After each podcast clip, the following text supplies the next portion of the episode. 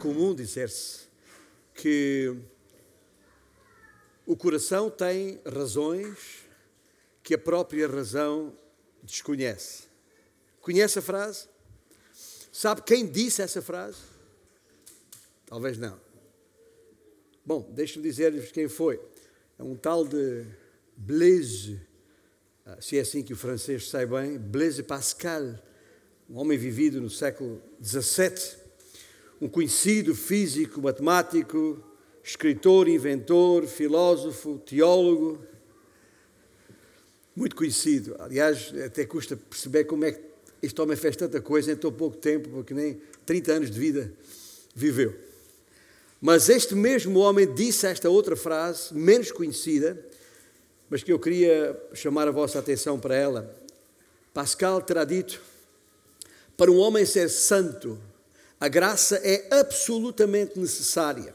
E quem disso duvidar é porque não sabe o que é um santo ou sequer o que é ser homem.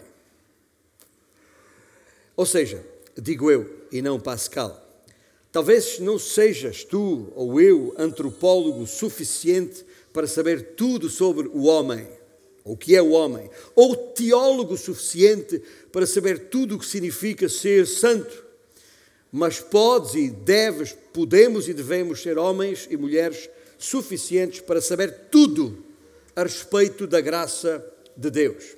E como se pode perceber, pelo, como já vimos hoje, o tema é de facto esta maravilhosa graça de Deus.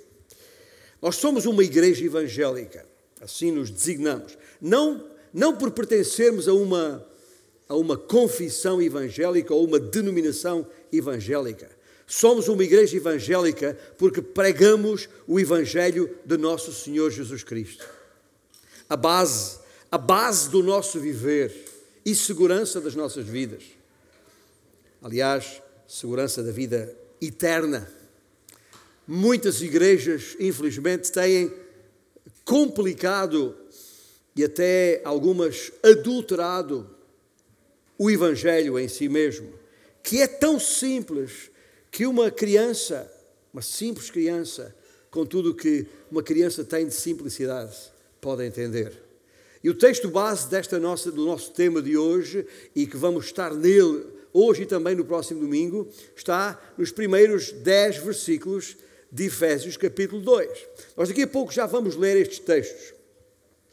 Mas eu queria desde já sublinhar, ou pelo menos para para vos fazer uh, chamar a atenção de que é tão simples que, uh, uh, ao ler este texto e ao retirar dele uma outra palavra, talvez uma meia dúzia de palavras, em meia dúzia de palavras, seremos capazes de assimilar o Evangelho e de o partilhar com qualquer um ao nosso alcance. E este é o desafio que vos deixo desde já Uh, enquanto estamos aqui juntos, quer nesta sala, quer lá em casa, outra vez da internet. Estamos juntos para perceber aquilo que até uma criança pode perceber, apesar de tantos adultos terem complicado. O que é esta graça de Deus? E quero dizer-vos uma coisa: uh, tenho lido muito e um dos mais expressivos livros uh, que está à nossa disposição. Eu li há muito tempo em inglês, uh, mas ele está em português. Aliás, uh, o título em português é ligeiramente diferente do título em, em, inglês, mas em português é justamente A Maravilhosa Graça. Um livro escrito por Philip Yancey, é um dos mais conceituados escritores cristãos norte-americanos. Só para ter uma ideia, desde que lançou o primeiro livro em 1977, já vendeu mais de 14 milhões de cópias. Tá? Portanto, ah, não importa quantas cópias vendeu ou quantas coisas escreveu, importa é que o que ele escreveu a respeito da maravilhosa graça eu recomendo. Se puder, a editora Vida, sem publicidade, obviamente, tem este livro à disposição na nossa língua, poderá encomendá-lo. Algumas estão, livrarias estão esgotadas, mas até na, ah, pela Amazon ou, ah, ou pela FNAC poderá ser encomendado. Mas de qualquer forma, para dizer que o livro está à disposição e, e, e num dos primeiros capítulos, e é aqui que eu quero chegar, num dos primeiros capítulos, ele escreveu uh, que graça é a última das grandes palavras. Uh, querendo dizer com isso que é uma das últimas grandes palavras que mantêm o seu significado original. E por significado original, ele define é uma recompensa grátis e imerecida. Como, por exemplo, ah, quando damos graças a Deus pela comida, a palavra é, tem este uso comum e não foi alterado. Ou quando expressamos gratidão por um gesto de bondade da parte de alguém, ou como forma de agradecer o serviço que alguém prestou, deixamos uma quê? Uma gratificação, certo? A palavra é constantemente usada. Quando uma coisa nos foi dada sem custo, dizemos que foi grátis. Ah, e até nos meios políticos temos usado a expressão estado de, de graça para definir um período em que mostramos alguma tolerância para com as pessoas em, em causa, governos ou outra coisa qualquer. Ou até usamos a expressão para dizer que alguém caiu nas, nas nossas boas graças. Ok? Quando alguém cai nas boas graças de alguém, significa que passa a ter a sua proteção. Então, ou até dizemos, olhando para um, uma criancinha pequenina ali, como o, o Simão, e, e, e olha que gracinha. Essa expressão que usamos tantas vezes. Portanto, nós usamos a expressão graças ou graça ou tudo outras palavras dela derivadas, ainda com sempre este sentido original. Por isso, eh, não admira que Yancey eh, faça esta afirmação. É uma das últimas grandes palavras que mantém o seu significado original. E eu não estarei a exagerar, com certeza, se disser que o cristianismo é, essencialmente, a religião da graça. A religião da graça. E todos compreenderão isso, certo? Nós cantamos sobre a graça. É quem não conhece. Um, Amazing Grace. Um, aquela eterna graça, maravilhosa graça sobre o qual nós cantamos. O mundo inteiro canta, mas nós, em particular, cantamos sobre graça, escrevemos poemas sobre a graça, até se dá nome aos filhos. Quantas Marias da Graça conhece? Muitas, certo? E portanto é um nome comum. Não obstante, e é aqui que eu quero chegar, não me parece que as pessoas, em geral, verdadeiramente compreendam bem o seu significado, ao ponto de a aceitar tal como ela é. E veja, se Yancey diz que é uma das últimas grandes palavras que mantém o seu sentido original, e nós usamos a palavra a tempo e fora de tempo, em tantas ocasiões diferentes e a, tanto, e a propósito de tantas coisas diferentes, ainda assim me parece que o uso comum da palavra e o uso comum da palavra no seu sentido original não significa que toda a gente tenha uma compreensão adequada daquilo que a palavra realmente significa. E, e um, e não é que, que, que, que, se fale no tema, mas, ou que não se fale no tema, porque se fala muito neste tema, mas não é tão assertivo assim. Mesmo na igreja, se nós pararmos para pensar no, no nosso dia a dia da igreja, no nosso programa da igreja, provavelmente por cada vez que falamos sobre graça, como hoje, falamos uma dúzia de vezes sobre orçamento ou programa da igreja. Não é que está errado falar sobre orçamento e programa da igreja, temos que falar, mas aquilo que é verdadeiramente importante à igreja, que é a graça de Deus, devia ser tema muito mais frequente, muito mais comum. Falamos sobre tanta coisa, né? Ah, ah, ah, eu, eu, às vezes, eh, eh, eh, até entre os meus irmãos, ainda ontem, ontem à noite aconteceu isso num, num, num encontro de família, damos connosco sempre a falar em futebol, uh, sobre o clube A, o clube B, uh, uh, e eu. E eu espero, muito sinceramente, espero que os meus netos entendam o sentido da palavra graça ou, ou, que vivam o tempo suficiente para, para, para verem o, o nosso clube favorito campeão. Eu não sei se vão viver o tempo suficiente para isso, mas que pelo menos, que pelo menos entendam, saibam o significado da palavra graça. E se nos perguntarem se cremos na graça, diremos sempre e de imediato que sim. Mas o tema não é assim tão frequente nos nossos lábios. E é aqui que eu quero chegar. Talvez devia ser. talvez devia ser uma preocupação maior. E Yancey, no seu livro, refere que parte do problema está na natureza da própria graça. A graça, e por muito que isto nos custa encaixar, a graça causa indignação. A graça perturba. É difícil de aceitar e receber. Deixa-me dar um exemplo. Toda a gente fica de pé atrás quando um qualquer vendedor chega a nós, ou por telefone, ou seja como for, diz, eu não estou aqui a, a impingir nenhum produto, só quero dar-lhe uma oportunidade de passar umas férias uh, no, no, no, no Havaí, como nós dizemos em, em português, completamente grátis. O que é que acontece quando ouvimos uma coisa dessas? Torcemos logo o nariz. Ah, e porquê?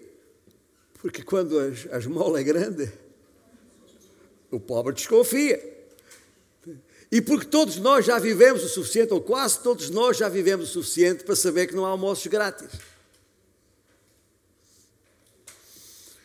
E eu queria destacar ainda mais algumas frases deste livro. Ah, eu não tenho comissão no livro, mas é um bom livro a respeito desta maravilhosa graça e por isso o, recomendo. Yancey diz, a tradução é da minha responsabilidade, quando oferecida, não é exatamente como está no livro, como disse, li em inglês, quando oferecida, a graça choca. Na verdade, é coisa do outro mundo. O que ela faz pelos pecadores assusta. Ela nos ensina que Deus faz pelas pessoas algo que nós nunca faríamos por ninguém. Nós salvaríamos os menos maus. Mas Deus, para salvar gente, começa com as prostitutas e vai por aí fora. A graça é um presente que custa tudo para quem dá e nada para quem recebe. É oferecida a quem não a, percebe. Aliás, eh, e antes se diz, é oferecida a quem não a merece, mal a reconhece e dificilmente a aprecia. Deixe-me falar-vos sobre um exemplo concreto de como a graça de Deus se manifesta salvador a todos os homens. Acabei de citar as Escrituras. Consideremos a vida de um indivíduo que, se calhar, muito poucos aqui conhecem, não sei se alguém conhece ou ouviu falar, no tal de Jeffrey Dahmer. Nasceu em 1960, morreu em 1994, não viveu muito tempo. As duas fotos que estão a ver deste homem é uma primeira foto à, à vossa esquerda de quando ele era jovem. Encontrar um jovem destes na rua, especialmente uma, uma menina solteira, se calhar sentir-se atraída por ele. Um rapaz bonito, com uma, um aspecto interessante. Mas a segunda foto dele já o revela na altura em que foi preso por crimes que cometeu.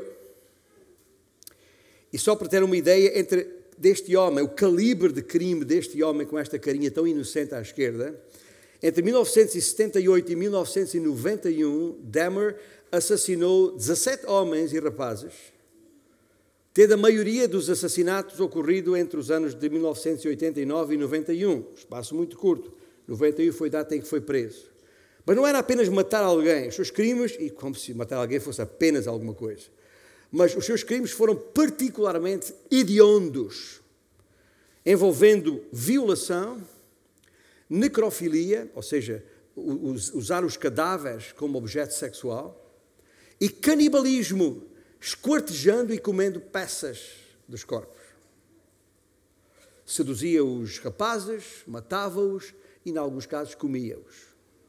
Ou seja, um pervertido, um assassino, um canibal. E digo foi, porque depois de ter sido descoberto e preso em julho de 1991, não viveu muito mais. Em 90, 1994, em novembro, um outro recluso uh, o espancou até, até à morte. Mas na sua biografia, se ler a biografia deste, deste homem, vai ler que em algum momento antes de ter sido espancado até à morte, uh, terá terá reconhecido e se arrependido dos seus pecados e confessado a Jesus Cristo como Salvador. É assim, nós nunca vamos saber se, assim foi de facto, porque não deu tempo. Né? Como disse, foi espancado até à morte na, naquela altura. Nunca saberemos se assim foi ou não, porque não teve muito mais tempo de vida. Porém, sabemos do testemunho de alguém que assim aconteceu. E talvez a nossa primeira reação será: Ah! Ou dizemos: Não é possível. Hum, um homem desses não tem hipótese. Ou então, alguém mais espiritual, mais conhecimento das Escrituras, mais experimentado nas questões teológicas, dirá: Veja só que maravilhosa graça é esta que até salva gente como Jeffrey Dahmer. E tal declaração, por mais verdadeira que seja, e é, diz muito mais do que parece. Refiro-me à declaração que maravilhosa graça é esta que salva, até salva gente como Jeffrey Dahmer. O que é que esta palavra também quer dizer? Uma declaração assim, como disse, ainda que verdadeira, revela mais alguma coisa. Revela que todos nós aqui, e eu digo todos nós aqui, sem exceção, porque me incluo a mim mesmo, todos nós nos consideramos melhores do que aquele criminoso. Ou que pelo menos não somos tão maus quanto ele. E eu não posso obstar a isso, compreendo perfeitamente que qualquer pessoa nesta sala, ou lá em casa, ou nessa internet fora, uh, uh, uh, pense da mesma forma. Eu não consigo sequer comparar-me a alguém assim. Sou mesmo pessoa, sem falsas modéstias, sou mesmo pessoa melhor que Jeffrey Dahmer. Eu jamais faria uma coisa destas, nem em sonhos, nem me passaria pela cabeça uma coisa destas. Portanto, quando eu digo que há graça até para alguém como Jeffrey Dahmer, ainda que não deixe de o incluir no ciclo de pessoas que Deus pode salvar, jamais me colocaria ao seu nível como um deles. Estou convencido que sou melhor do que ele foi. Mas aqui eu quero chamar a vossa atenção para uma outra personagem que nós conhecemos bem do texto bíblico. Uh, Jesus Cristo mesmo se referiu a ele em Lucas capítulo 18. Estou a falar daquele fariseu que subiu ao templo para orar com o publicano. Conhece a história? E orando, dizia o publicano, aliás, o fariseu, perdão, orando dizia o fariseu: "Ó oh Deus, graças te dou porque não somos não sou como os demais homens, roubadores, injustos e adúlteros, nem ainda como este Jeffrey Dahmer, quer dizer, nem ainda como este publicano. Ou seja, ele podia de facto ter dito, nem como este Jeffrey Dahmer, ou diria eu, ou alguém no meu lugar. Mas quero-vos dizer uma coisa: aquele fariseu, naquela ocasião, naquele lugar, estava tão perdido quanto Jeffrey Dahmer. Aliás, diz a Escritura que ele voltou para casa tal como dela havia saído, ou seja, perdido. Voltou para casa ainda nos seus pecados, aquele fariseu. Enquanto, por oposição, aquele seu uh, interlocutor, ou aquele coitado publicano, aquele cobrador de impostos, odiado por isso mesmo, voltou para casa salvo. Voltou para casa justificado por Deus. Eu estou a dizer-vos isto por uma razão muito simples. Ouça bem, enquanto eu pensar, enquanto tu pensares que és melhor do que os outros, jamais estarás pronto para ser salvo do pecado. Porque ainda não reconheceste a tua verdadeira necessidade da salvação. Porque ainda não reconheceste a gravidade do teu pecado, seja ele qual for. Jesus não veio para salvar semi-pecadores, ou pecadores parciais, ou pecadores assim assim. Enquanto sentires a, a mínima necessidade de colocar algum adjetivo qualificativo no teu nível de pecador, não estarás pronto para vires a Jesus pois não percebeste ainda a necessidade da graça de Deus. E ao dizer isto, não me mal interprete, não estou a negar as diferenças morais que há entre as pessoas. Claro sim. Será que não há diferença nenhuma entre este Jeffrey Dahmer, Dahmer e uma tal de, de, de Madre Teresa de Calcutá? Para falar numa personagem conhecida, reconhecida no mundo como boa pessoa? Claro que há, claro que há diferença. Um foi um hediondo assassino e a outra foi um instrumento de misericórdia para milhares de pessoas em necessidade à face da terra. Mas tudo bem, mas não podemos minimizar a nossa perspectiva da coisa. Porque é aqui que temos que chegar. Enquanto eu, eu não perceber onde é que eu estou, a perspectiva com que eu vejo a coisa, dificilmente veremos, vislumbraremos, enxergaremos o que está em causa.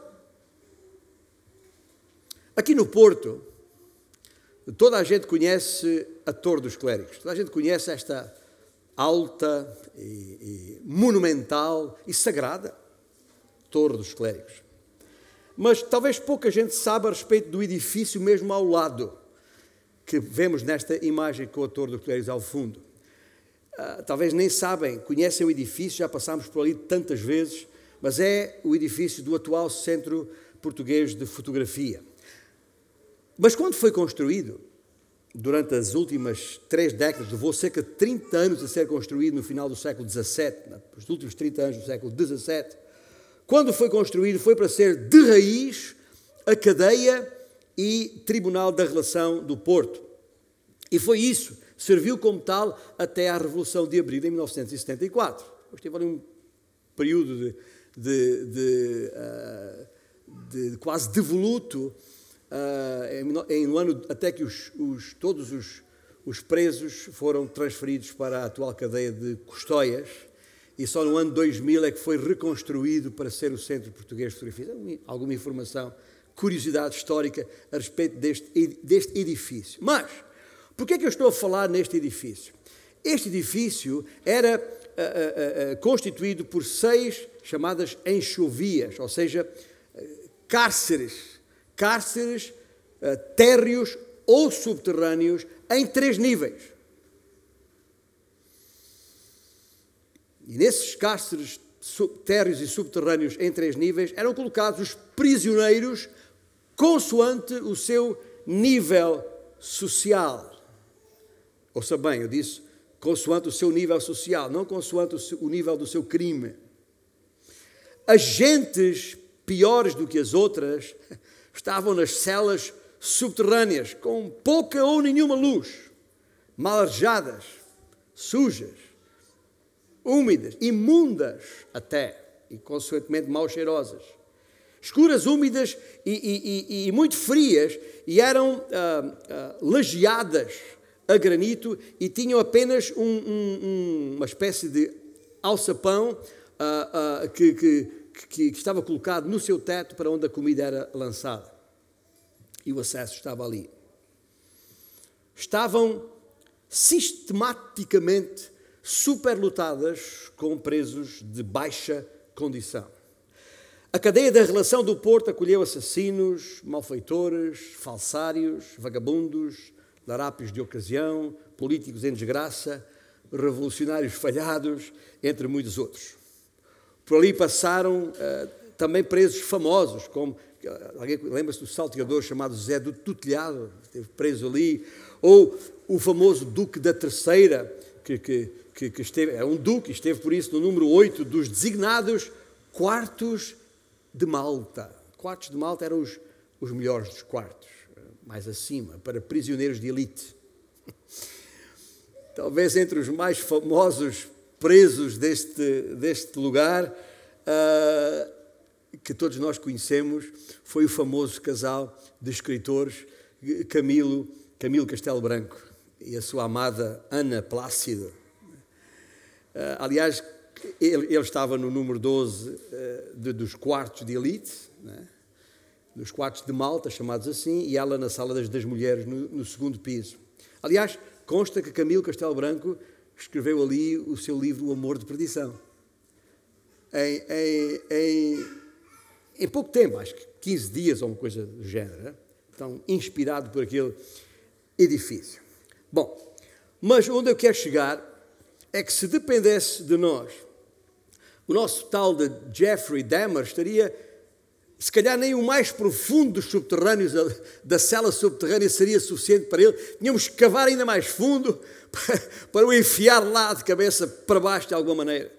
Tal é a nossa perspectiva da coisa. Aliás, nós, eu e vós, aqui ou aí, onde quer que seja, que nem criminosos somos, claro está, eh, se subíssemos ao alto da tal alta, belta e, e, e, e, monumental e sagrada Torre dos Clérigos, ali entre os, o som dos sinos angelicais, não sei se já subiu lá acima, mas é uma experiência interessante. Um, dizia eu, se subirmos lá acima para dali olharmos, tal como esta imagem, perspectiva, esta fotografia foi tirada de lá de cima da Torre dos Clérigos, e olhássemos lá para baixo, para aquele edifício onde outrora esta cadeia funcionou, desde logo ficaríamos felizes por, não, por estar lá em cima, mais perto do céu, uh, mas teríamos com certeza uma perspectiva diferente e éramos capazes de olhar para aquelas pessoas uh, lá embaixo com uma perspectiva diferente. Mas só que, e ouça bem porque é aqui que eu quero chegar com toda esta história. Só que não é assim que Deus vê a gente. Não é assim que Deus vê a gente. Ao olhar do céu a centenas de milhares de milhões de quilómetros de, acima, o que acontece à, o que acontece à perspectiva como ele vê a Madre Teresa e Jeffrey Dahmer tua vida, ou eu. Quando Deus olha, a diferença esvai-se. E por isso, Paulo escreveu em Romanos capítulo 3, versículo 22, não há distinção. Porque todos pecaram e destituídos estão da glória de Deus. Goste-se ou não, estamos todos no mesmo barco. E a não ser que a graça de Deus nos alcance, estamos mortos, tão mortos como Jeffrey Dahmer ou a própria Madre Teresa de Calcutá, que já morreram um e outro. E é aqui que vem à mente as palavras, as palavras do Senhor Jesus quando ele disse: Não vim chamar justos, e sim pecadores ao arrependimento uma declaração que nos obriga a pensar. Afinal, alguém verdadeiramente justo, isto é, que nunca tivesse pecado, porque é isso que justo significa, não precisaria de um Salvador. Mesmo sendo meramente teórico, ah, ah, não deixa de ser inteiramente verdadeiro. Se alguém não, é justo é, é, porque não cometeu pecado e, portanto, não precisa de salvação. Só que isto é meramente teoria. A, a, a categoria, aqui, essa categoria de pessoas está fechada. E lá dentro só um nome encaixa: o nome de Jesus. O único justo. O único que nunca cometeu pecado. Não há outro justo senão Ele. E comparado com Ele, ouça bem, comparado com Jesus, eu sou um Jeffrey Dahmer.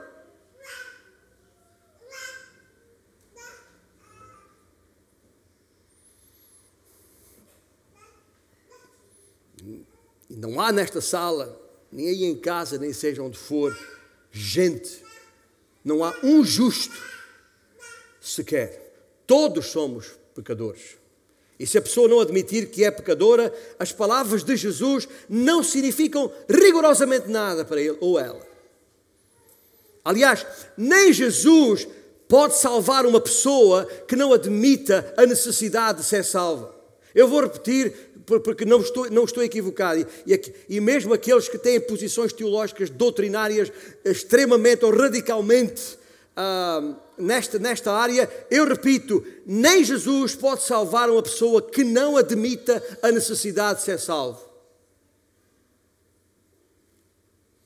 Enquanto qualquer um de nós se apoiar na sua própria justiça, estará irremediavelmente perdido. E não há ninguém, que o possa ajudar. Não é que Deus não queira, claro que quer. Como a Bíblia mesmo atesta, que é vontade de Deus que todos sejam salvos. Jesus foi, é e será sempre puro, santo e perfeito em tudo. Jamais pecou um pecado que fosse, nem podia pecar. Mesmo tentado, não cedeu. E todos nós estamos longe, muito longe desse nível, que não dá sequer para comparar com Ele em toda a humanidade. Ele é o único justo. E esse nós crucificamos. A recompensa que ele recebeu por fazer a vontade de Deus foi uma sangrenta cruz romana. E é aqui, é precisamente aqui que se vê a maravilha da graça de Deus. O plano de Deus para resgatar a raça humana passou pelo assassínio de um homem perfeito. Quem é que vai entender isto? Não, não é fácil. E é isso, penso eu que é isso que uh, Philip Yancey, no seu livro, queria dizer como se, quando se referiu à graça como chocante e repugnante. Assim é. Não há doutrina, ouça bem, não há doutrina mais repugnante para o, o coração humano do que a doutrina da graça. Porque, sabe porquê? Porque pressupõe a nossa real condição e nós não estamos prontos a admiti-la. E é nesse enquadramento, e é, só, é por isso que eu levei, eu levei tanto tempo até chegar ao texto em Efésios 2, onde vamos, ver, que vamos ler agora. Mas não queria que lêssemos aquele texto sem este enquadramento. Espero que ao lê-lo agora, a respeito desta maravilhosa graça, em Efésios capítulo 2, e se, uh, não estamos a começar a mensagem agora, estamos já a caminhar para o fim, mas agora sim é importante ler este texto em Efésios 2 para percebermos o que é que está aqui em causa. Porque este texto nos mostra como Deus salva gente morta. E o primeiro ponto que é preciso perceber aqui, eh, entre três que quero deixar na vossa memória, é que a graça precisa-se. E tem ali esta, esta frase, esta, estas duas palavrinhas só, ali no versículo 1. Estando vós. O texto diz: Ele vos deu vida estando vós mortos nos vossos delitos e pecados, nos quais andastes outrora, segundo o curso deste mundo, segundo o príncipe da potestade do ar, do espírito, que agora atua nos filhos da desobediência, entre os quais também nós andámos outrora, segundo as inclinações da nossa carne, fazendo a vontade da carne e dos pensamentos, e éramos, por natureza, filhos da ira, como também os demais. Este texto que estamos a a estudar na nossa escola bíblica e ali a esmiuçar o significado e o enquadramento de cada uma destas frases. Uh, e bastará acompanhar esses nossos estudos baseado na, naquele livro manual que estamos usando, Chamados, de, de George Stagg. Eu, eu, é importante percebermos o que está em causa, mas neste momento e para já, o que eu preciso que percebam aqui é estas duas palavrinhas, estando vós porque senão não vamos nunca perceber a nossa a necessidade. Porque é que precisamos da graça de Deus? Precisamos da graça de Deus porque, por natureza, todos os homens e mulheres estão espiritualmente mortos e separados de Deus. Em linguagem teologicamente terra a terra, se aqui se existe, direi: quando Deus olha de cima para baixo, o mundo inteiro mais parece um cemitério. Só se vê gente morta. E sobre cada cadáver, sobre cada sepultura, um epitáfio: mortos nos pecados. Três palavrinhas só. Agora, em que sentido podemos declarar como mortos gente que, como nós, se move, está viva por aqui? Na verdade, há gente morta que nem sabe que está. Por causa do pecado, porque é isso que a palavra morte significa, estamos separados de Deus. Somos incapazes de conhecer Deus pessoalmente e não há nada que por nós mesmos possamos fazer. Estar morto é uma condição irremediável. Gente, ouça bem, não, se pode dizer a um morto, ó Zé, põe-te em pé. Ou pode? Não faz sentido mandar um morto voltar à vida. Os crentes, pessoal aí fora, aparentam estar vivos. Riem, falam, planeiam, lutam, casam, sonham com um futuro risonho e um dia morrem. E um dia morrem. Mas a verdade é que, mesmo que pareçam vivos, estão mortos. Pois à parte de Deus, essa é a verdadeira condição humana. É assim com qualquer um, sem exceção. Fora da graça, estamos mortos. Ora, se é o desejo de Deus, ou se o desejo de Deus é que todos sejam salvos, como Paulo escreveu a, a Timóteo na sua primeira epístola, capítulo 2, versículo 4, então, se o desejo de Deus é que todos sejam salvos, então Deus tem que ir procurar os mortos. Buscar e salvar os mortos. Para seres salvo, ouça bem, tens de reconhecer que estás morto para usufruir da graça de Deus, tens de perceber que precisas dela. Graça. Precisas. Mas a graça outorga-se. Porque se aquelas duas palavrinhas que eu sublinhei no versículo 1 são as duas, duas palavras importantes para entender o Evangelho, estando vós, há outras duas palavras agora nestes segundos, nestes versículos seguintes, que uh, elucidam sobre o resto. É verdade, era assim que nós estávamos, estando vós, agora são as palavras, mas Deus. Mas Deus, versículo um, 4 e, e seguintes. Mas Deus, sendo rico em misericórdia, por causa do grande amor com que nos amou, e estando nós mortos em nossos delitos, nos deu vida juntamente com Cristo. Pela graça sois salvos intercala Paulo aqui desde já. E juntamente com Ele nos ressuscitou e nos fez assentar nos lugares celestiais em Cristo Jesus, para mostrar nos séculos vindouros a suprema riqueza da Sua graça em bondade para conosco em Cristo Jesus. Nota estas duas pequenas palavras no versículo 4: Mas Deus. Porque a nossa salvação está literalmente pendurada nestas duas palavras. Estávamos mortos, mas Deus nos deu vida em Cristo. Estávamos cativos à ordem daquele príncipe das trevas, mas Deus nos libertou.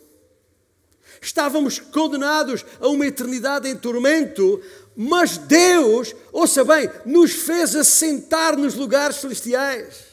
Aqueles que já foram abrangidos pela sua graça, segundo as, as, Escrituras, é como se já estivéssemos assentados nos lugares celestiais. Não é no alto da torre dos clérigos, coisa nenhuma. É assentado à beira do trono de Deus. Ouça bem o que a graça de Deus faz a qualquer homem ou mulher. E por isso essas, essas palavras aqui não valem o que valem. E neste contexto, estes versículos 4 e 5, tem ali mais três palavrinhas: misericórdia, amor e graça. Deus é amor e, e, e é o seu amor que faz estender até nós a sua benevolência a sua misericórdia. E misericórdia, que está lá escrito, é aquilo que, que é, é, a misericórdia de Deus é Deus retendo a punição que tu e eu merecemos. E a graça, bom, a graça é o imerecido favor de Deus para conosco. É dádiva. É outorgado.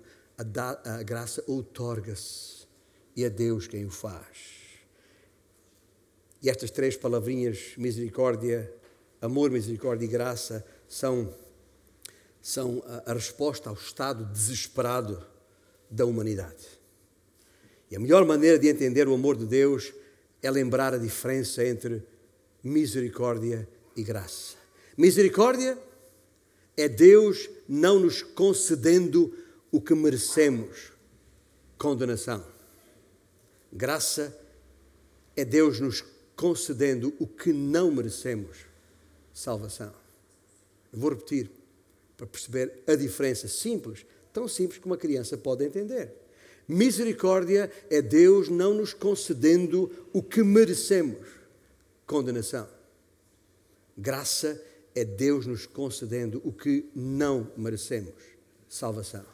Está a ver o que estes versículos estão a dizer aqui? Mortos, cativos e condenados. Sim, mas Deus. E finalmente, a graça recebe-se. Recebe-se. Mediante a fé. Estes versículos que toda a gente sabe de cor. Porque pela graça sois salvos. Mediante a fé. E isto não vem de vós, é dom de Deus. Não vem das obras para que ninguém se glorie. E é nestes dois versículos que descobrimos como a graça é passada ao coração humano. Não vem por obras, nem religião, nem por nada que nós possamos pensar capaz de adquirir a graça de Deus.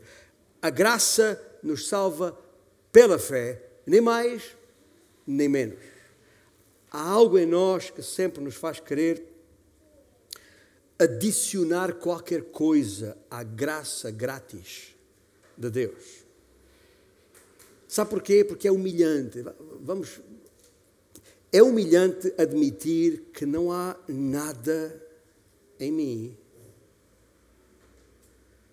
que me permita alcançar a libertação do meu pecado. Eu não presto para nada. E, e, e, sempre, ouça bem, sempre que nós procuramos acrescentar alguma coisa ao significado da palavra graça, na verdade estamos diminuindo o seu significado. Estamos diminuindo o seu significado. Se a graça não for grátis, não é graça coisa nenhuma. Graça grátis é isso mesmo, é isso que eu estou a falar. Conhece algum outro tipo de, de graça? Conhece algum outro tipo de sentido para graça? Lembra estas três palavras-chave do versículo 8: graça, salvos, fé. Graça é a fonte, a fé é o meio, a salvação é o resultado. Ou numa imagem metafórica, imaginando que, que a fonte é um enorme uh, reservatório de, de água, uh, então uh, a graça é a graça é esse reservatório, a fé é o canal que faz a água chegar até nós.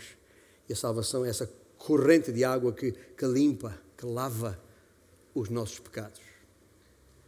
E é tudo dom de Deus. Ouça bem, leu bem o versículo comigo. É tudo dom de Deus. Até mesmo a fé que nos conecta com a graça de Deus foi dada por Deus. Às vezes pensamos, a graça é de Deus, a fé é minha. Eu é que sou uma pessoa de fé.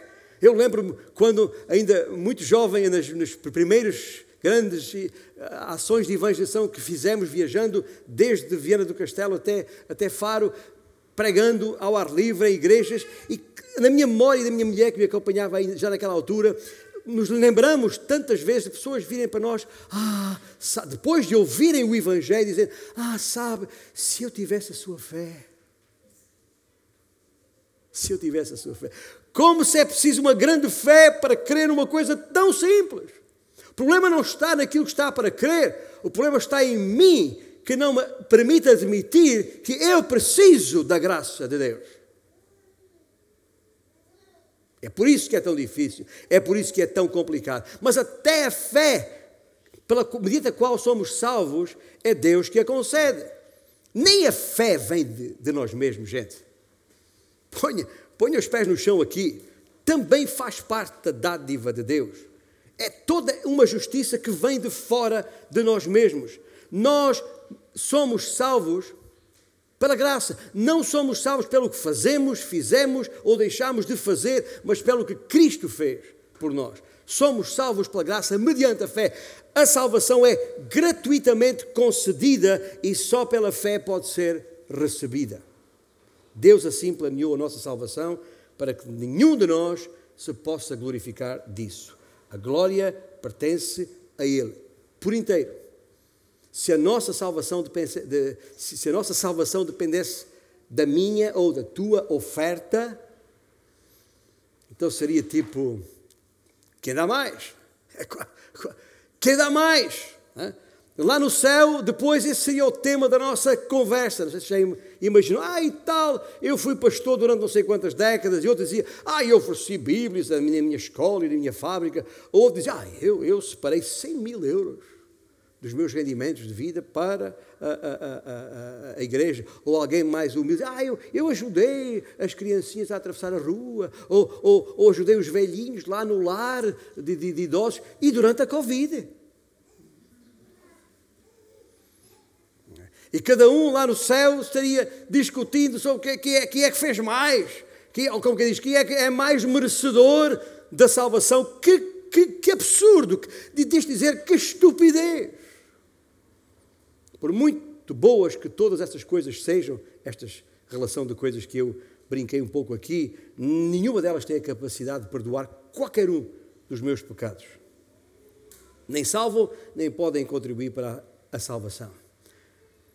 Ah, Deixa-me brincar um pouco. Já pensou o que é que seria se no céu a, a, a conversa fosse, o tema de conversa fosse esse? Cada um a, a gabar-se do, que é que, do que é que fez? Seria tudo menos céu.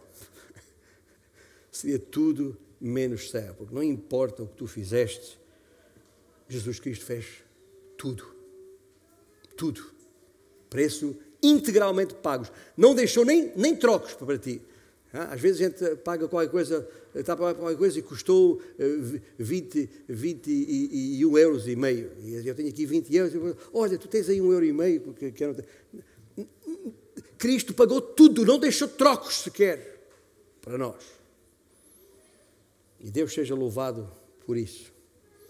Mas a entrada no céu está reservada a todos aqueles que confiarem em Jesus e nele somente para a sua salvação, independentemente da sua vida, daquilo que fez ou deixou de fazer. E essa é a razão porque só Deus recebe a glória pela nossa salvação. Na cruz, Jesus fez tudo o que havia para fazer.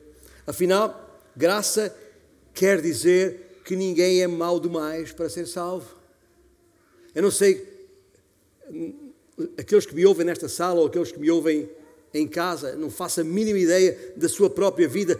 Talvez haja aqui alguém ou aí alguém muito mal, uma vida muito má, o tipo de vida que, que não suportaria que fosse projetada numa tela para outros verem. Esse tipo de pessoas, por mais hedionda que a tua vida tenha sido ou esteja a ser, tenho boas novas para ti. A especialidade de Deus é salvar gente como tu. Salvar gente como tu, por muito má que seja. Porém, graça também pode significar que algumas pessoas possam ser demasiado boas para serem salvas. Talvez aqui temos mais gente deste tipo, pessoas que acham que são demasiado boas para serem salvas. Ou seja, a opinião que têm de si mesmas é tão elevada que os leva a pensar que não precisam da graça de Deus. Ah, poderão até admitir que fazem um pecadozinho aqui ou ali, mas espiritualmente mortos, nem pensar. Ah, no máximo doentes pelos efeitos do, do pecado, nunca mortos. Ouça bem, a graça de Deus só te alcançará quando te sentires desesperado para receber. A graça recebe-se. O que me leva à parte final, à questão final que vos quero colocar. Como? Como receber a graça de Deus? Sabe o que a Bíblia diz? Basta pedir. Parece simples demais, mas é isso. Quanto mais sentires que precisas da graça, mais perto estarás de receber. Abre mão de tudo isso que achas que faz de ti alguma coisa. Abre mão da tua situação e pede a Deus, pede a Deus pela sua graça. Não te enjeitará, não te rejeitará.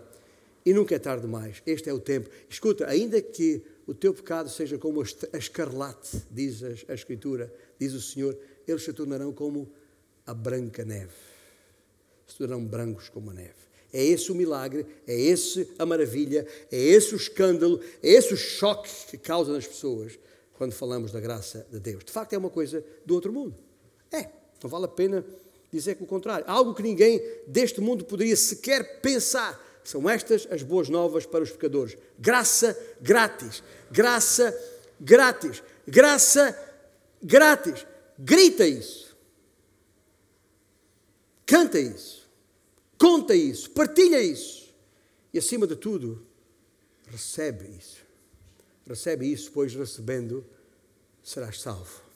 Talvez neste preciso momento seja oportuno pedir para fechar os teus olhos. Aqui mesmo onde estás, lá em casa, seja onde for, fecha os teus olhos e fechar os olhos é apenas para ajudar a não se distrair com nada à sua volta. É apenas para que o teu pensamento possa virar-se exclusivamente para, para Deus, para estar em condições de expressar a tua, o teu reconhecimento por essa graça maravilhosa que está ao teu alcance. Mas ela estará tanto ao teu alcance, agora mesmo, se agora mesmo perceberes que por ti mesmo jamais serás salvo. E diz: fala com Deus, aí mesmo onde estás, fala com Deus, Senhor.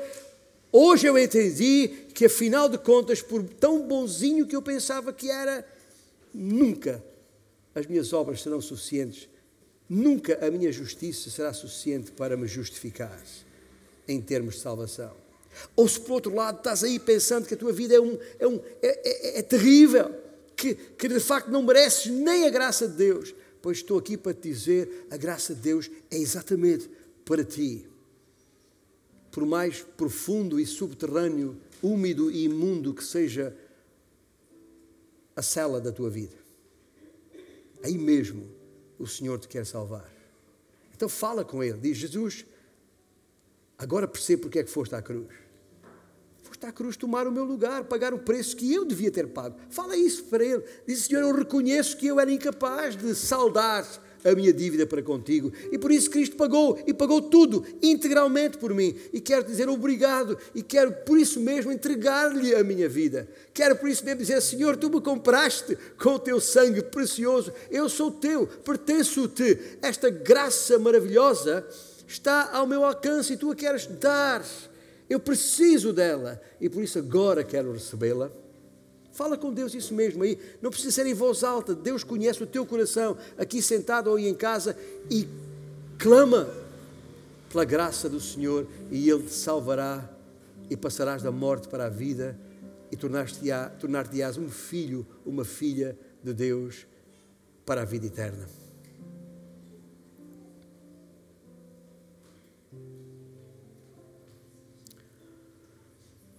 Abra os seus olhos agora. Olha para mim, porque o que eu vou dizer tem a ver contigo e comigo. Quando chegarmos ao céu, porque eu tenho essa certeza, dado que a minha salvação não depende de mim, mas de Cristo, não depende da minha imperfeição, mas da perfeição de Cristo, um homem perfeito que faz um sacrifício perfeito só pode ter como resultado uma salvação perfeita.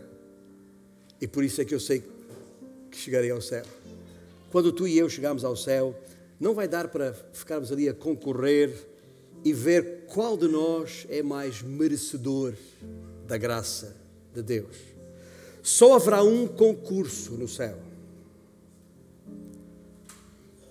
A olhar para trás, e relembrar quem éramos. Quando, quando revirmos o fosso de onde fomos resgatados, quando lembrarmos a confusão que havia em nós, quando nos lembrarmos da maneira como Deus nos alcançou e nos integrou na sua família e de como nos ampara nas suas mãos, e virmos a Jesus que nos amou e a si mesmo se entregou por nós, o único concurso que ali terá lugar no céu, onde podemos concorrer, será para saber quem canta mais alto e mais forte. Maravilhosa graça.